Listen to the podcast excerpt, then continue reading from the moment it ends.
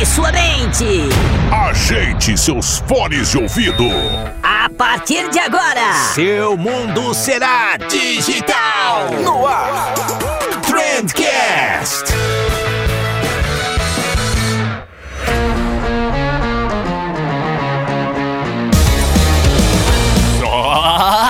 Excelentíssimo ouvinte, seja muito bem-vindo ao melhor podcast sobre comunicação e negócios que você já escutou na sua vida. Eu sou o Vinícius Gambetta, esse daqui é o Trendcast da agência de bolso e hoje a gente vai falar sobre registro de marca. E é óbvio que eu sou um ignorante no assunto, eu não entendo absolutamente nada sobre isso, então eu trouxe reforços para me ajudar, né? Nesse episódio eu trouxe aqui a Alice e o Eric da Luxuries para me auxiliar. Para me auxiliar não, na verdade eles que fizeram o episódio basicamente, né? Eu tô só de orelha, tô só fazendo o, o, o papel de fazer as perguntas certas ali. É a Locus Juris, caso você não conheça, é uma empresa júnior, estão aí há oito anos no mercado e basicamente eles auxiliam micro e pequenas empresas com assessoria assessoria jurídica, inclusive sobre registro de marca. Se depois de ouvir toda essa maravilha em formato podcastal, você ainda tiver alguma dúvida sobre a parte jurídica do teu negócio, eu vou deixar o contatinho deles aqui na descrição, que eles te ajudam numa boa equipe deles, ó. São muito legais. Não, não são, não é nenhuma equipe, são anjos. Combinado é isso aí, gente. Além da Locus, vale lembrar também que esse podcast só chega aos seus ouvidos graças ao apoio dos nossos patrocinadores, a Spibo para você que quer fazer um intercâmbio câmbio, a Cobre Fácil para você que não quer mais levar calote de cliente, a Reportei para você gerar relatórios incríveis, todas marcas excelentes e não só excelentes, como registradas também. Então, bora lá entender como é que funciona esse negócio.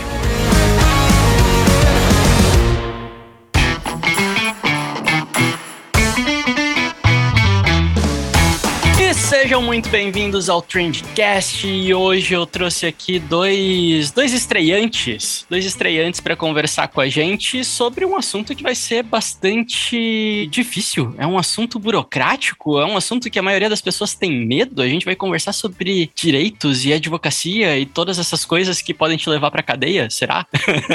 Mas esse é um assunto legal e para ter reforços aqui, porque eu não entendo absolutamente nada do assunto, eu trouxe duas pessoas que entendem muito. Alice Alice Minato, Minato, Alice Minato. Eu odeio falar o sobrenome das pessoas aqui no programa. Eu vou começar a chamar as pessoas só pelo primeiro nome. Alice, seja bem-vinda ao Trendcast, Alice. Olá, muito obrigada. Falou certinho aí. Minato, legal. e, e bora aí complicar o direito hoje. Show de bola. E para fazer parceria aqui junto com a Alice, tem o Eric. Eric Castro. Muito obrigado por colaborar no sobrenome, Eric. Seja bem-vindo ao Trendcast, cara. Obrigado, Vinícius. Bom dia, boa tarde, boa noite aí para todo mundo. Show de bola. E, gente, vamos começar então. A gente já vai falar um pouquinho mais sobre o tema do nosso podcast, que é registro de marca, especificamente, que eu acho que já daria para fazer vários episódios só sobre registro de marca, de tanta pergunta que eu tenho para fazer para vocês sobre esse assunto. Mas, de qualquer forma, antes da gente entrar no assunto, expliquem por que, que eu trouxe vocês aqui. Por favor, quem é a Alice, quem é o Eric, onde que vocês trabalham, que eu sei que vocês trabalham junto, qual que é a especialidade do escritório de vocês, enfim, deem um panorama geral para quem não conhece vocês ainda. Então, eu sou Alice, eu sou estudante da Universidade Federal de Santa Catarina, no curso de Direito. E, bom, eu ingressei aí na Lopes Iuris em 2020 e dentro da empresa eu passei por alguns cargos aí. Fui diretora de mercado, então eu cuidava da parte de marketing, da parte de vendas e inovação também. E aí, nesse meio tempo, me apaixonei pelo empreendedorismo e atualmente eu sou presidente aí da empresa. E aí, o Eric é meu vice-presidente, o resto eu vou deixar com ele. Olha só. E aí, pessoal, tudo certo? Então, eu sou o Eric, como a Alice já comentou. Também sou estudante ali da Universidade Federal de Santa Catarina. Entrei na Locus Juris também em 2020. Comecei lá no setor comercial como gerente, depois fui a coordenador. E aí, nesse ano, estou atuando como vice-presidente aqui da Locus Juris. Sensacional, cara. Então, estamos com o mais alto escalão da Locus Juris aqui no podcast. É muita honra para mim. gente, vamos lá. Eu convidei vocês aqui hoje para a gente falar sobre registro de marcas. E aí, para que não restem dúvidas aqui no, no decorrer do nosso papo, para que todo mundo consiga entender bem, eu queria que a gente começasse exatamente com essa pergunta: O que, que é exatamente um registro de marca e para que, que serve esse negócio? Bom, então o que, é uma marca, né? Marca é basicamente um sinal distintivo que vai diferenciar um serviço ou um produto, né? E, hum. bom, o que, é sinal distintivo? O que, que é isso aí? Dando um exemplo bem prático, tá? Quando você vai, por exemplo, quando você vê uma notícia de compra de petróleo, de compra de minério de ferro, essas commodities, você só fala em petróleo, você só fala em minério de ferro. Agora, quando você fala em marcas, você está falando em algo distintivo, ou seja, é um minério de ferro de determinada empresa, é o minério de ferro da Vale, é o minério de ferro, enfim, de alguma determinada empresa que vai atuar em cima daquilo e vai colocar o seu valor como empresa dentro daquele produto. Então, isso é uma marca. E aí o registro de marca é o que diz, tipo, ó, essa marca pertence a essa empresa, essa marca pertence a essa empresa e me impede, sei lá, de abrir uma hamburgueria aqui na esquina chamada McDonald's. Seria isso, né?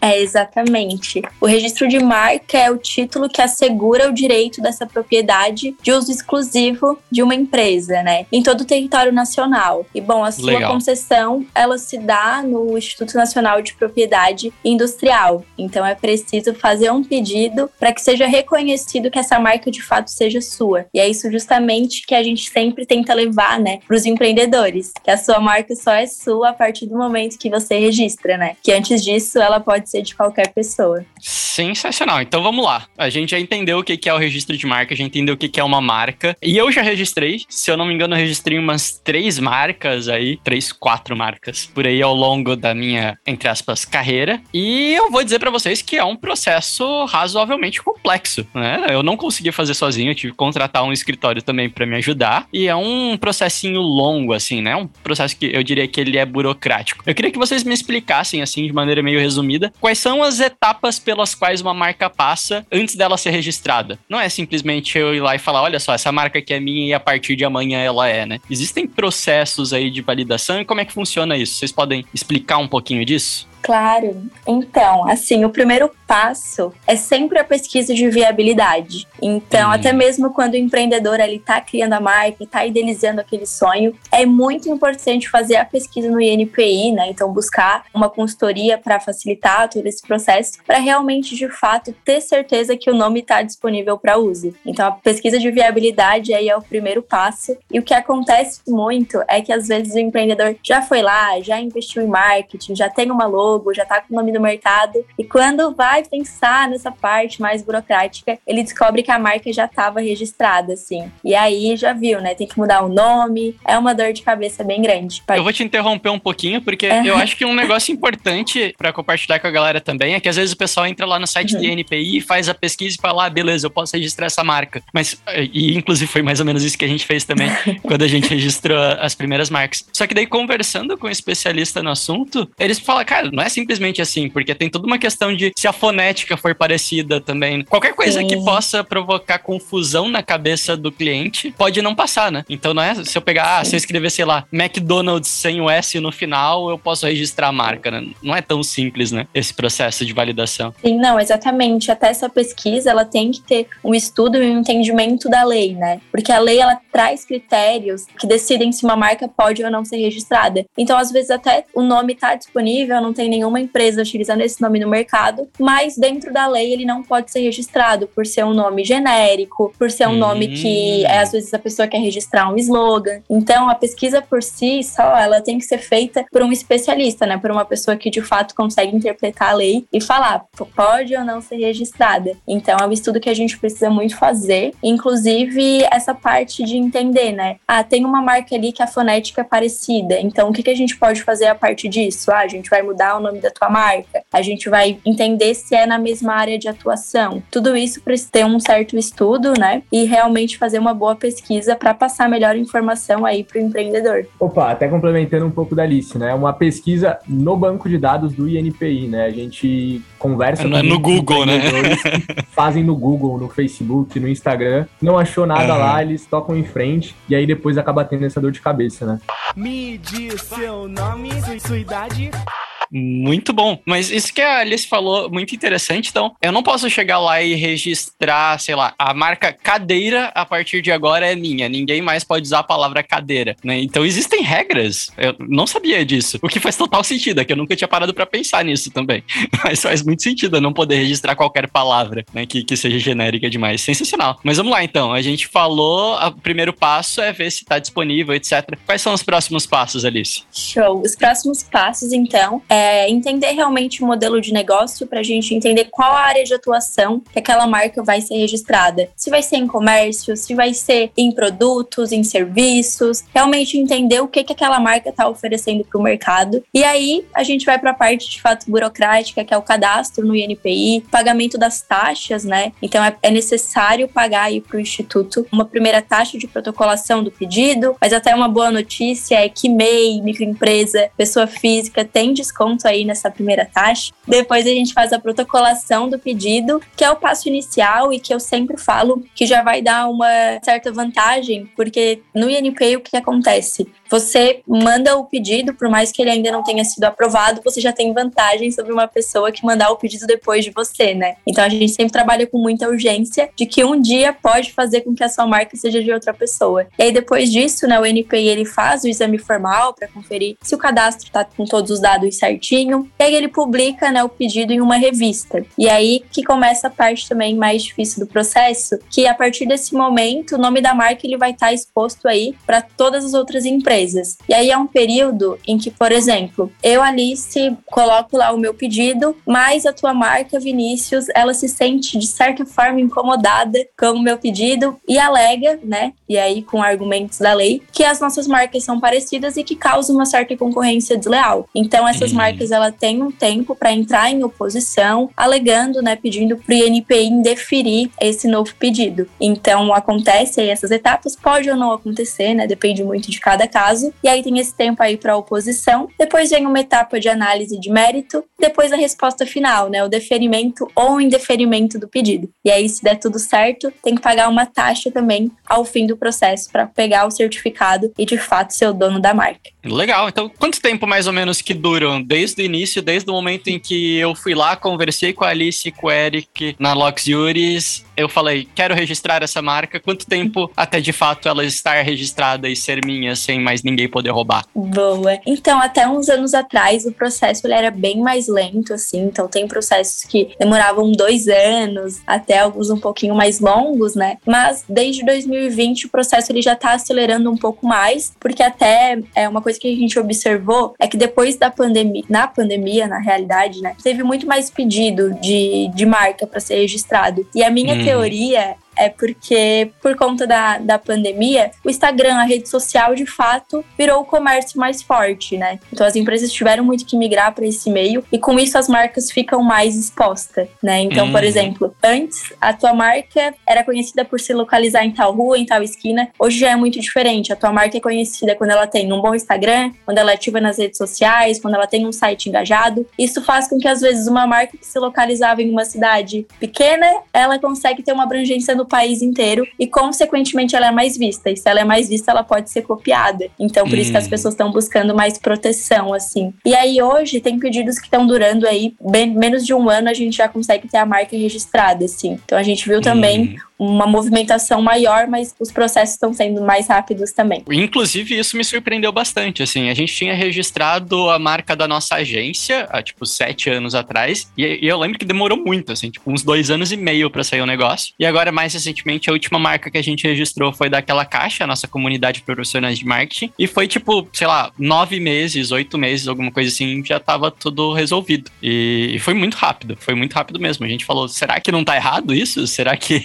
que a gente fez tudo certo, mas muito legal. Uma coisa que eu queria perguntar para vocês aqui, em que momento que a gente pode colocar aquele Rzinho que deixa a marca muito mais chique, parece um negócio muito mais sério quando a gente coloca aquele Rzinho do lado do logo, sabe? Em que momento que a gente pode fazer isso? Depois que a minha marca é registrada, eu já posso fazer isso? É para algumas empresas específicas? Como é que funciona esse negócio? É, aquele Rzinho lá é um xodó e de fato traz muita credibilidade para a marca, né? Então, bem, bem importante mesmo, mas é só a partir realmente de quando você tem a concessão do pedido, de que você tem o um certificado de que a marca é sua, né, ali nas últimas etapas, e aí é que você pode de fato colocar esse Rzinho lá. E até uma informação, já que a gente tocou nesse assunto, que é bem importante, porque a gente vê uma série de pedidos no, no INPI de pessoas que chegam até a concessão e acabam esquecendo de pagar a última taxa, né, a última etapa. Putz. Muito porque o processo era muito longo, então você ia lá, fazia o pedido, depois esquecia, depois nunca mais pagava e só sentia falta quando dava algum problema, né? Então é bem importante seguir o processo até o final e aí colocar esse Rzinho e trazer toda a credibilidade e confiança que a marca deseja passar. Aí a vantagem de ter um escritório te auxiliando também, né? Tem, tem alguém para te lembrar dessas coisas, porque eu super esqueceria. Eu sou muita pessoa que vai esquecer de fazer qualquer coisa do tipo. Já que a gente falou do, do Rzinho ali, eu queria entender qual que é a diferença, porque tem marca que tem um Rzinho, tem marca que tem um TM pequenininho assim do lado. É, eu já vi algum logo que tem um C do lado, que acredito que seja de copyright. Qual que é a diferença entre essas siglinhas? Tem algum nome para isso, na verdade? Esse símbolo que tem ali do lado. Qual que é a diferença entre os principais que a gente vê aí no mercado? Boa. Tem diferença sim. Aquele C é realmente de copyright e ele fala mais sobre o direito autoral, que assim é bem uhum. semelhante com essa lei que a gente está falando, né, que é a lei de propriedade industrial, mas são, são áreas de atuações aí distintas, né? Então ele vai envolver mais a proteção, por exemplo, de livros, músicas, filmes. Uhum. Então seria mais essa a diferença. E aquele Tzinho, né, que é comum, por exemplo, no McDonald's, que é por conta de marca que tem registro no exterior, né? Então uma marca que é mundialmente conhecida, ela acaba tendo registros em mais de, de um país. Então aí ela acaba tendo essa proteção bem mais abrangente. Sensacional, show de bola. Eu acho que até complementando um pouco dessa parte do propriamente dessa propriedade autoral, né, dessa propriedade mais intelectual e diferenciando do registro da marca, né? A gente entende muitas vezes que, por exemplo, com a música, com livros, que a gente escreveu o livro, eu escrevi o livro e pela propriedade intelectual, o livro já é meu, ou seja, eu não preciso divulgar, eu não preciso publicar isso em algum lugar. Eu escrevi ele, ele é meu. E agora já com as marcas a gente tem uma coisa bem diferente, né? Então é algo declaratório. A marca uhum. ela não é minha se eu não fiz o registro, assim. Então a gente tem uma diferença ali bastante grande, né? Que preocupa até desse, nesse sentido declaratório e mostra a importância da gente estar tá entrando com o pedido, né? Caraca, muito extremamente importante isso. Muito legal mesmo, Eric. E vamos lá, vamos, vamos tentar desenhar aqui um, um painel na minha cabeça. Muitas das vezes a gente acaba enxergando uma marca só como nome de uma empresa, inclusive todos os exemplos que a gente deu aqui foi de nome de empresa. A questão é, e aí, inclusive, vou utilizar isso daqui até como uma consultoria gratuita que eu tô fazendo aqui com vocês, para eu saber se eu devo abrir um processo agora. Eu posso registrar outros nomes também, tipo esse podcast aqui. O Trendcast, ele não tem uma marca registrada. Eu tenho da agência de bolso, que é a empresa. Eu posso registrar o nome de um produto, de um programa de podcast, ou sei lá, uma técnica específica que eu queira registrar um nome. Eu posso registrar esse tipo de coisa ou não? É mais voltado para a empresa mesmo? Bom, Vinícius, ótima tua pergunta. Qual é a definição com relação a isso, né? A gente não precisa definir e não precisa registrar apenas uma marca, né? A gente pode registrar diversas outras coisas, como o nome de um produto também. Então, por exemplo, se a gente quiser registrar o, o Big Mac, que é um produto do McDonald's, né? Ele não é a marca uhum. McDonald's, mas ele é o produto daquela empresa. Ou se, enfim, outros produtos que a gente conhece pelo nome propriamente, né? A gente vê ali, por exemplo, o sabão em pó, que é o Omo, que é propriamente o sabão em pó. Então, isso é, é, um, é um produto, né? Então,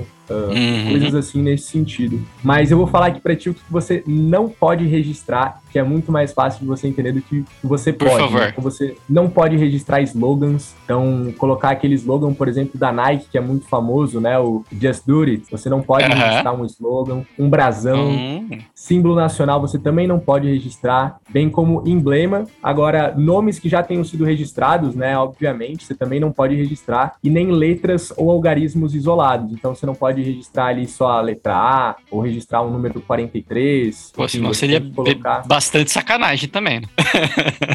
exatamente, exatamente. Então, essas são basicamente as coisas que você não pode. Tirando isso aí, você tá livre para registrar tudo que você quiser e, e, utilizar aquilo ali como marca, né? Eu vou começar a fazer uma listinha agora das coisas que eu preciso registrar.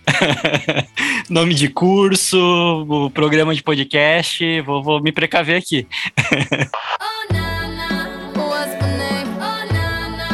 Inclusive, recentemente, cara, não sei se vocês chegaram a acompanhar, tem um podcast que eu escuto que é o Eu Tava Lá, do Brian Rizzo. Inclusive, o Brian já esteve aqui com a gente no podcast. E aí a Globo lançou um quadro do Globo Esporte que era Eu Estava Lá que era um quadro onde eles contavam histórias de pessoas que tinham assistido um determinado jogo ou alguma coisa assim. E como o Brian tinha registrado o nome do podcast dele como eu tava lá e tava lá no INPI, tudo bonitinho, ele mandou uma notificação pra Globo e a Globo mudou o nome do programa. E, putz, isso foi genial, né, cara? E a Globo, né? Não, não é qualquer empresa. A Globo deu, não vou dizer que é um vacilo, mas não percebeu esse tipo de coisa, né? E aí, se eventualmente o cara não tivesse registrado a marca, talvez ele teria perdido para emissora de TV, né? A lei ela vem muito nesse sentido de impedir essa confusão no consumidor, né? De ver às vezes duas marcas e não saber do que se trata. E até um, uma situação que a gente já passou aqui na Locus, é, eu sempre conto essa história, assim,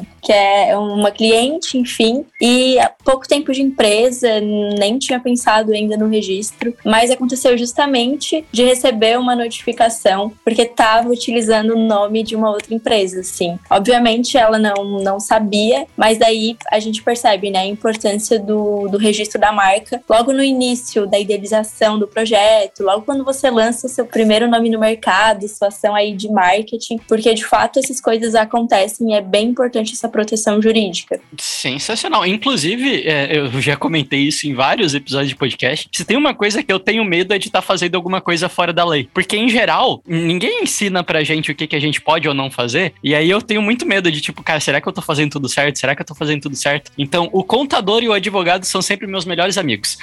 Porque eles conseguem me dar tranquilidade para eu dormir tranquilo, sabendo que a Polícia Federal não vai bater na minha porta, sabe?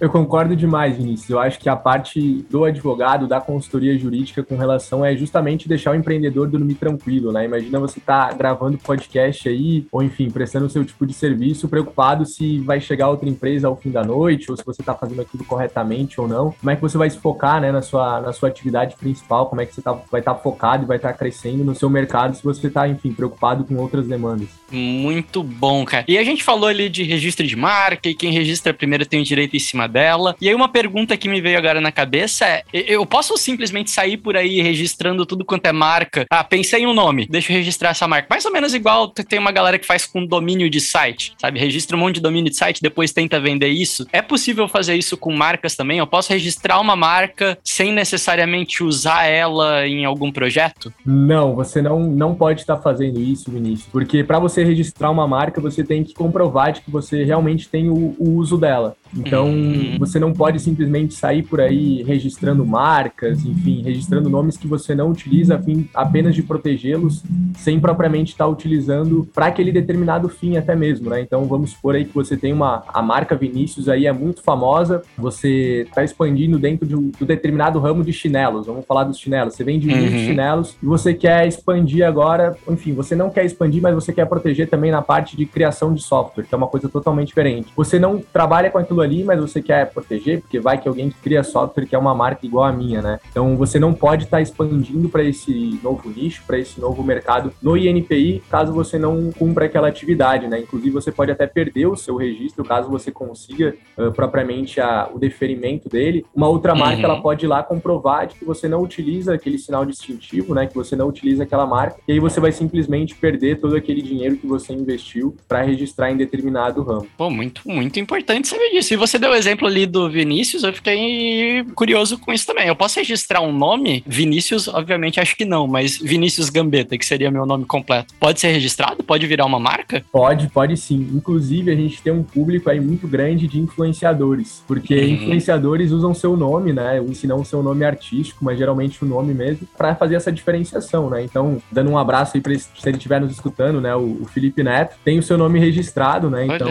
ele tem ali o Felipe Neto registrado registrado, é o nome dele ele utiliza como marca, né? Então é a, é a marca Felipe Neto. Quando ele posta um vídeo no canal dele, ou se ele for fazer ali algum tipo de propaganda, ele tem já o seu nome registrado. Muito bom, cara. Sensacional. E, e vai completamente de acordo com aquilo que a gente tinha falado de não causar confusão na cabeça das pessoas. Né? Muito provavelmente existem mais pessoas por aí chamadas Felipe Neto. Mas se elas lançam, sei lá, uma marca de roupas e usam o nome do Felipe Neto, vai gerar uma confusão desgracenta na cabeça das pessoas. Né? Então, muito legal que existam esses desses dispositivos.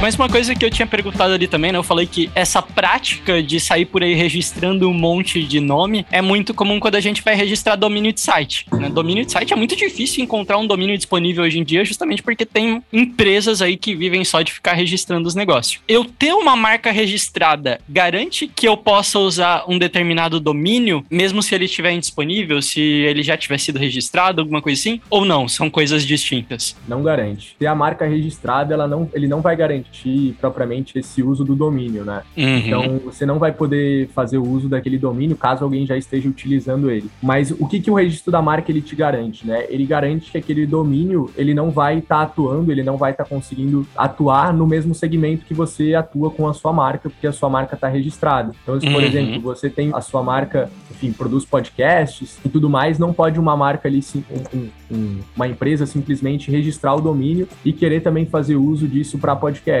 eles vão estar impedidos com relação a isso, né? Então, ele vai ter o domínio, mas propriamente ele não vai conseguir utilizar aquilo para o mesmo fim que você utiliza. Mas já é um grande Legal. passo, assim. Acho Nossa, que demais. O, o, principal problema seria você ter um domínio, tá investindo ali dentro do teu site, porque se você tem um site, você tá investindo ali, você tá despendendo dinheiro e você não ter a marca registrada. Isso é um problema que a gente vê muito acontecer, que as pessoas investirem muito no site, então investem em e-commerce, enfim, começam a, a fazer ali uma, um grande investimento e acaba que eles não, não conseguem utilizar depois, eles perdem por já estar registrado aquele nome. Nossa, isso me lembrou uma história, não sei se vocês ouviram falar disso também. A Apple teve um problema um tempo atrás aí com a Gradiente, porque a Gradiente tinha registrado no Brasil o nome iPhone, né? E aí a Apple tem o iPhone deles. E aí foi todo um fuzuê lá e eles tiveram que desembolsar uma grana aí também para conseguir um acordo, né? que com certeza se eles tivessem registrado a marca antes, eles teriam economizado muito dinheiro. Com certeza, a gente vê aí grandes casos de empresas que passam por essa dificuldade, né? Então imagina se já acontece com essas empresas gigantes aí, igual a Apple, imagina com pequeno empreendedor, né? A gente fica preocupado com isso, né? Deu problema, deu problema para Apple, assim, eles tiveram que desembolsar ali uma boa quantidade de dinheiro. Sensacional. É, recentemente aconteceu com a Disney também, que eles estão com o novo serviço, Stars, etc. Eu acho que não faltam precedentes pra gente entender que isso é importante, né? Mas vamos lá, eu quero assustar um pouco o pessoal agora. Assustar não. Na verdade, a gente assusta daqui a pouco quando a gente trocar o lado. Mas na verdade, aqui agora, vamos lá, uma perguntinha bem básica para vocês. Se eu comecei uma empresa antes, eu não registrei a marca, e aí alguém de má fé foi lá e registrou, eu ainda consigo recuperar o uso dela de alguma maneira? Eu vou ter que acionar judicialmente a marca de algum jeito, tentar provar que eu tive aquela ideia antes? Como é que funciona nesse caso? De alguém registrar uma marca antes de mim? Alguém tá escutando esse podcast agora e falar, putz, vou lá registrar minha marca e viu que ela já estava registrada. Como é que funciona daí? Bom, uh, como é que funciona nesse sentido? Ocorre, na verdade, né, uma, uma grande dor de cabeça ali para aquela pessoa, né? Porque você vai ter que entrar judicialmente para comprovar essa má fé. Caso contrário, você não vai conseguir comprovar e você não vai conseguir registrar a sua marca se essa outra pessoa já tiver registrada, mesmo que posteriormente da utilização da tua. Então você vai ter que entrar na justiça e você vai ter que, enfim, acabar entrando dentro de um litígio para conseguir hum. comprovar que você utilizava antes daquela pessoa, que aquela pessoa sabia que você utilizava aquela marca, que ela realmente entrou de má fé, né? Então vai muito tempo aí expendido, que é o contrário, na verdade, do que a Alice até comentou anteriormente, né? Quando ela comentou que uma marca ela podia se opor a um registro de uma, isso tudo ocorre de forma extrajudicial, ou seja, você não vai precisar estar indo em audiência, você não vai precisar estar despendendo uma grande quantidade de dinheiro ali com processo judicial, e nesse caso é, é totalmente ao contrário, né? Então você só consegue comprovar isso de forma judicial, com um litígio e despendendo muito tempo ali.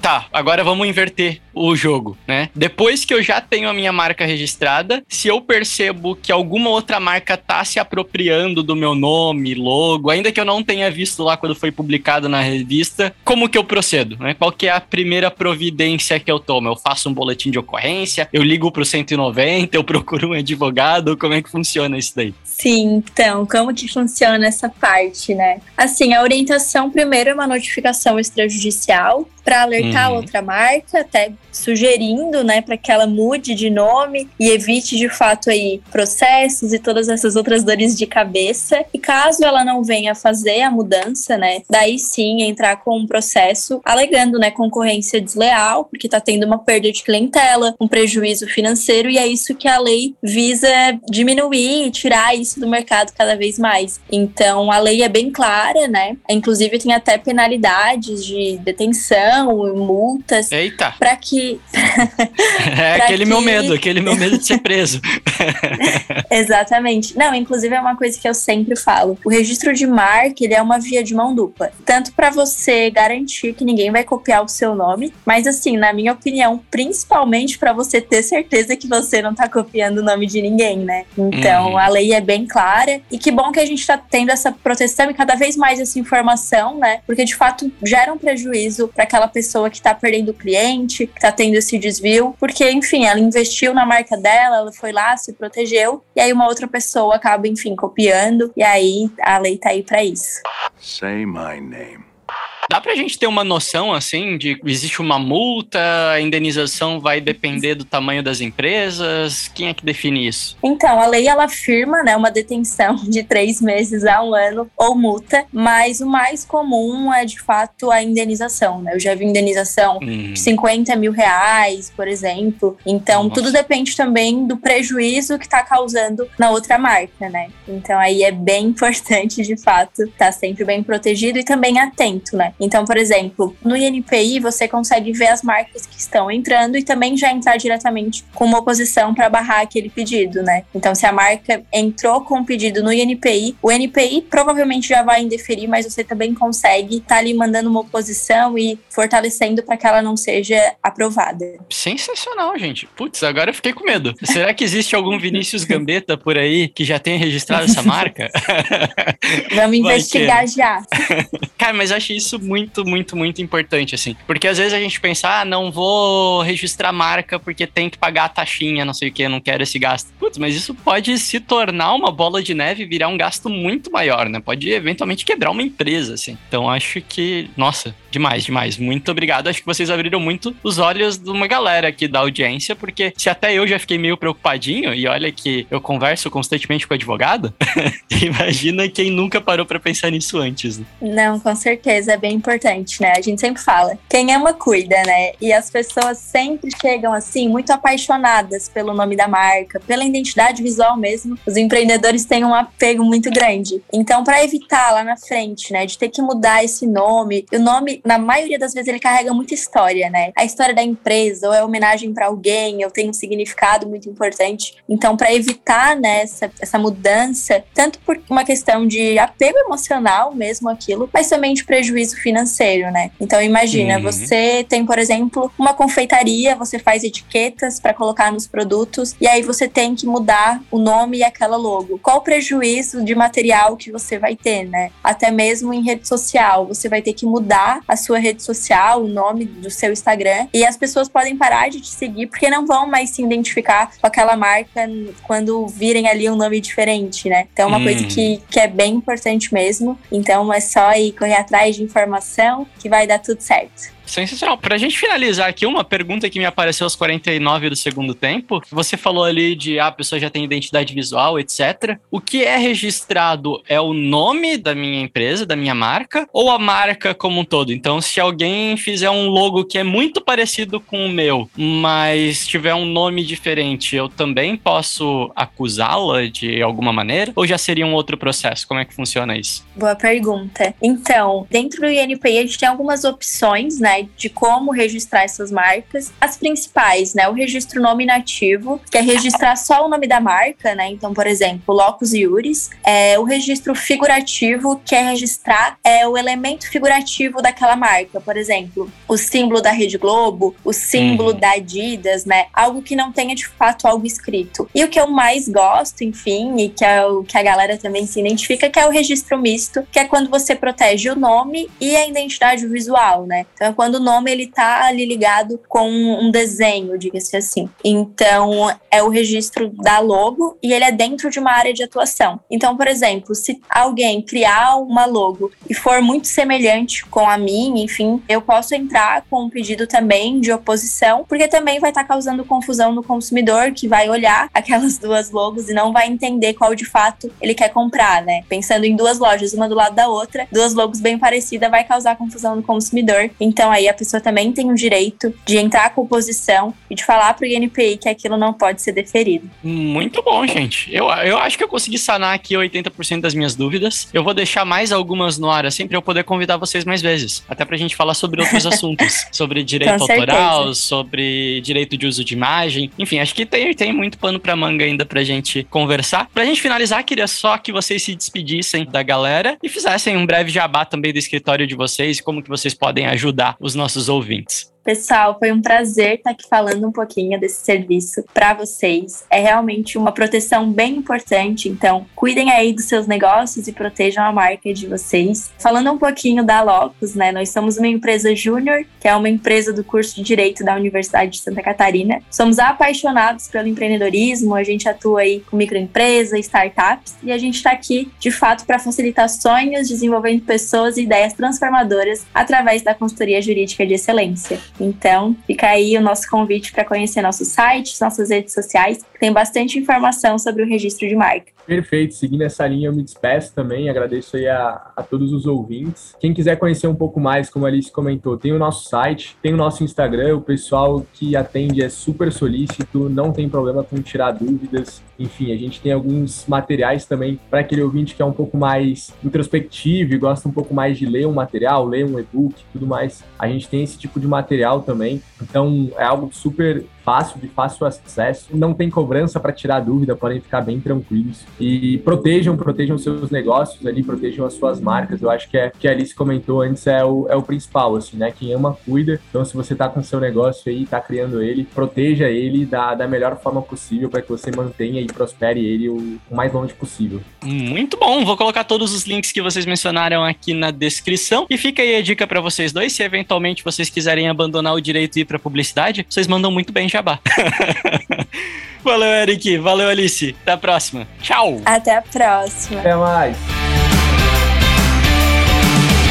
Este podcast foi um oferecimento de Locus Juris, consultoria e assessoria jurídica para empresas. Trendcast, uma produção da agência de bolso, edição BZT.